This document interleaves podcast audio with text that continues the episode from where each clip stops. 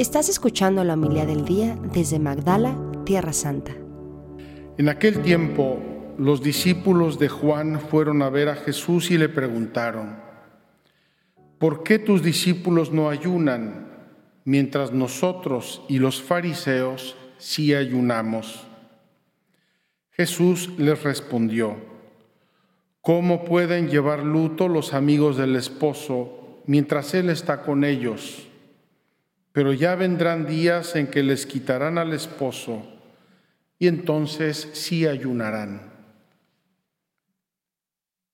Palabra del Señor. Gloria a ti, Señor.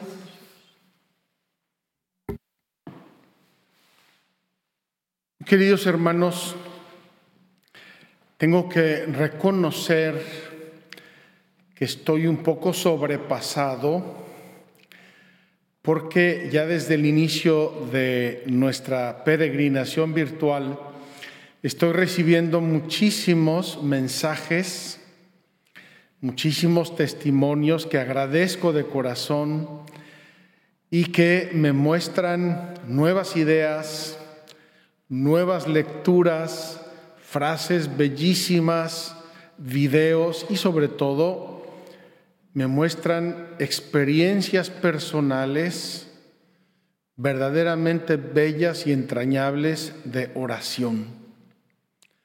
Todos queremos aprender a orar, todos queremos hacer esta peregrinación cuaresmal, todos queremos unirnos a la Santa Iglesia de Dios que en este año se prepara para el año santo, el año jubilar 2025 con el tema y la experiencia de la oración. Hoy eh, el libro del profeta Isaías nos quiere hacer una pequeña rectificación. ¿Cómo? Estamos empezando y ya empezamos a rectificar. Pues sí, yo les mencioné en algún momento de nuestras introducciones que íbamos a hablar de lo que era la oración y que tendríamos que hablar también de lo que no era la oración. Y hoy tenemos que afrontar un tema bellísimo de lo que no es la oración. Me impresiona, debo decir, cómo se conjuntan los temas bíblicos, cómo van iluminando los diversos temas que hemos venido eh, reflexionando y proponiendo durante estos años de peregrinaciones virtuales es la sabiduría y la belleza de la palabra de Dios. Vamos a ver pues qué nos dice hoy la Sagrada Escritura. Primero tenemos que decir un principio. Todos nosotros queremos estar ciertos de que cuando hablamos con Dios, Él nos oye.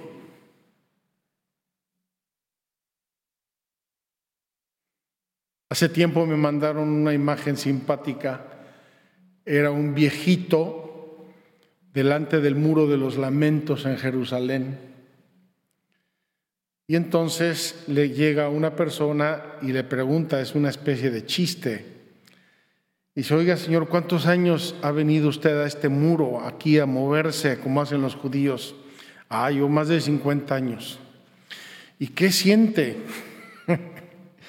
se siento que estoy hablando con un muro.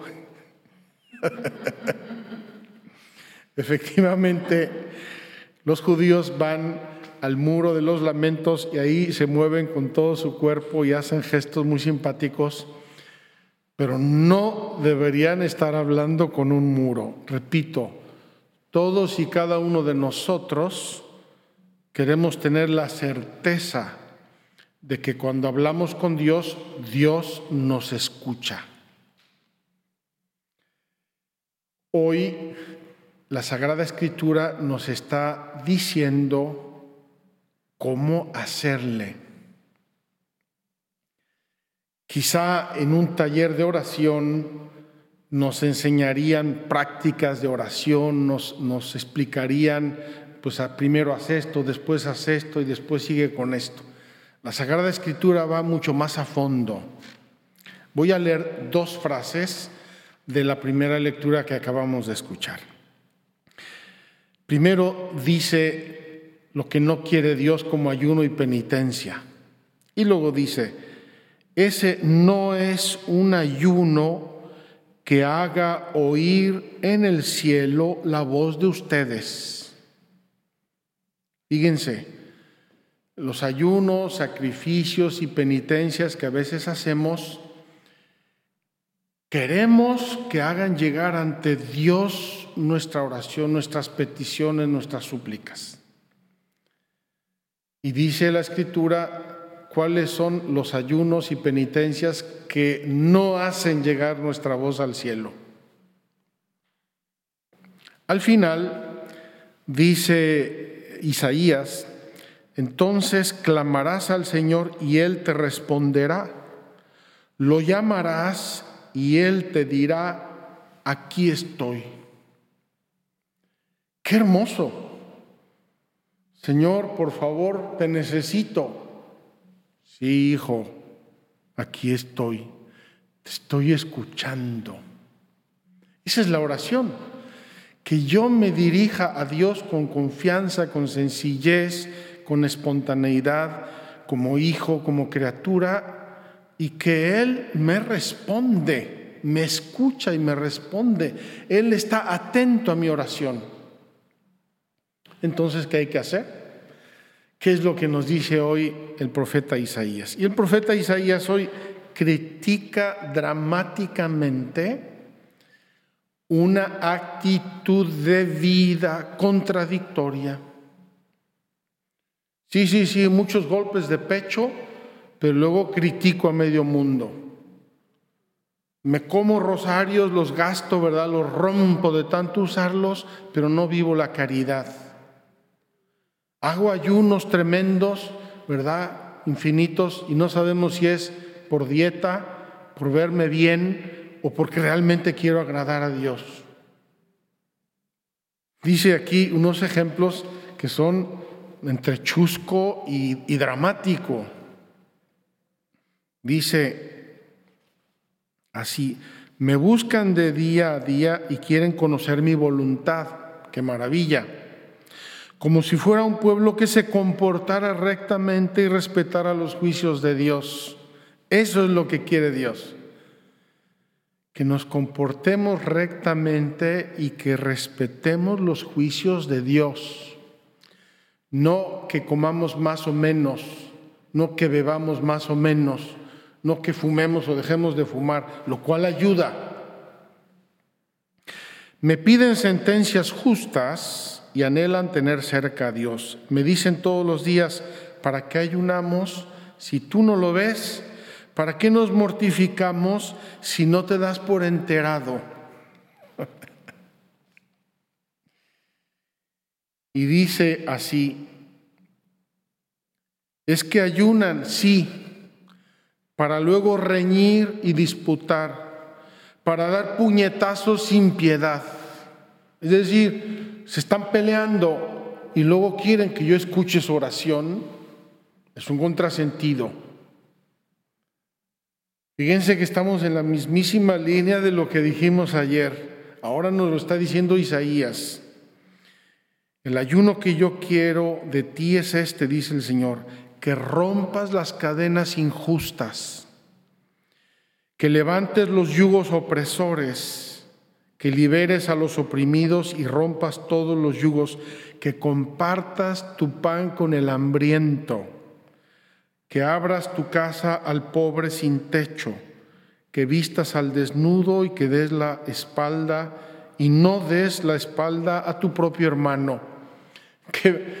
Qué, dramática esta última frase porque muchas veces tenemos muchos problemas familiares no nos hablamos, discutimos, es que me quitó la herencia, es que un día me habló feo, es que le dijo a mi mamá, es que le dijo a mi papá, riñas, malos entendidos, discusiones, gritos y sombrerazos. Qué clara es la palabra de Dios. Dios quiere que seamos buenos y que obremos el bien. Todos los ejemplos que acabamos de leer son las obras de misericordia. No sé si se fijaron.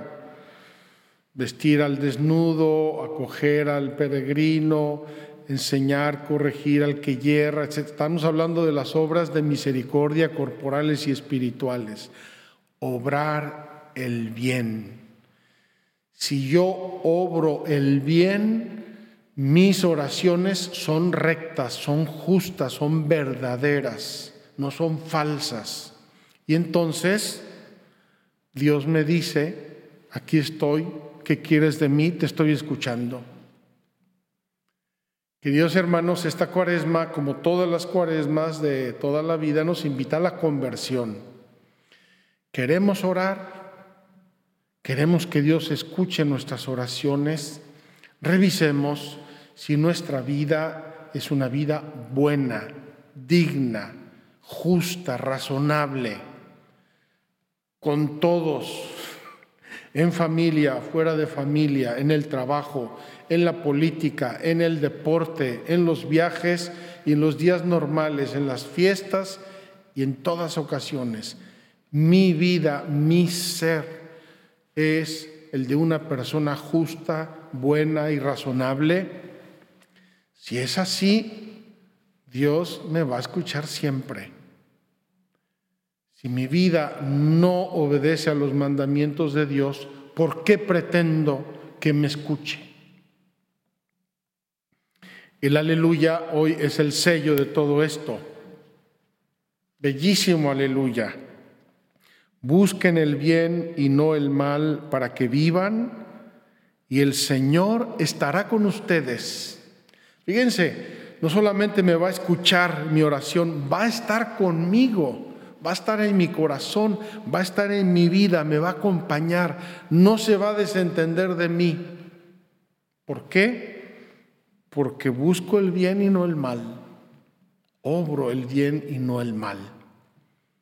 Queridos hermanos, el tiempo de Isaías ya es un tiempo bastante avanzado en la revelación. En la catequesis de hoy hablamos de Abraham, Moisés y Elías. Mañana o la próxima catequesis vamos a hablar de David. E Isaías está un poco entre esos tiempos, pero ya pasaron 200, 300 años de que el pueblo de Israel está asentado en la tierra prometida, ya pasó tiempo de que se hizo el templo de Jerusalén, el pueblo está acostumbrado a ir a orar al templo y Dios nos da un jalón de orejas no vengas al templo si no vives una vida coherente. No te voy a escuchar.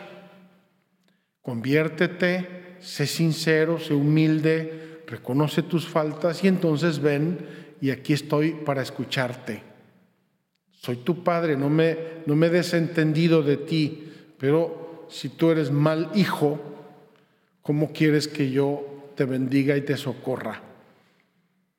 El salmo de hoy ratifica incluso más, esto es el Salmo 50, a un corazón contrito, Señor, no lo desprecias. Quiere decir que podemos equivocarnos. Con esto que dice Isaías, no quiere decir que seamos ángeles. Puedes equivocarte, puedes fallar, has pecado, te equivocaste, te apartaste del camino. Reconócelo, Reconócelo con sencillez, vuelve al camino. Dios te espera, Dios te abraza, Dios es el Padre bueno del Hijo pródigo. Sigamos aprendiendo a orar. Termino con una de las muchas frases que me han llegado en estos días. Orar es amar y amar es orar. Bellísima. Amemos mucho para que seamos personas de oración. Muchas gracias por escucharnos. Si quieres conocer más acerca de Magdala, síguenos en YouTube y Facebook.